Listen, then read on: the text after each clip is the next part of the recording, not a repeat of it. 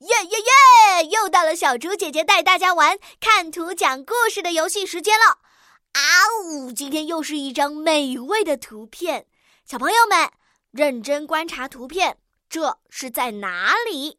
桌上的蛋糕和甜品是给谁准备的呢？秘密的表情是什么样的呢？接下来他准备去做什么呢？噔噔，增加难度时间。请在故事当中加入短句“令人惊喜的生日派对”和词语“生日愿望”。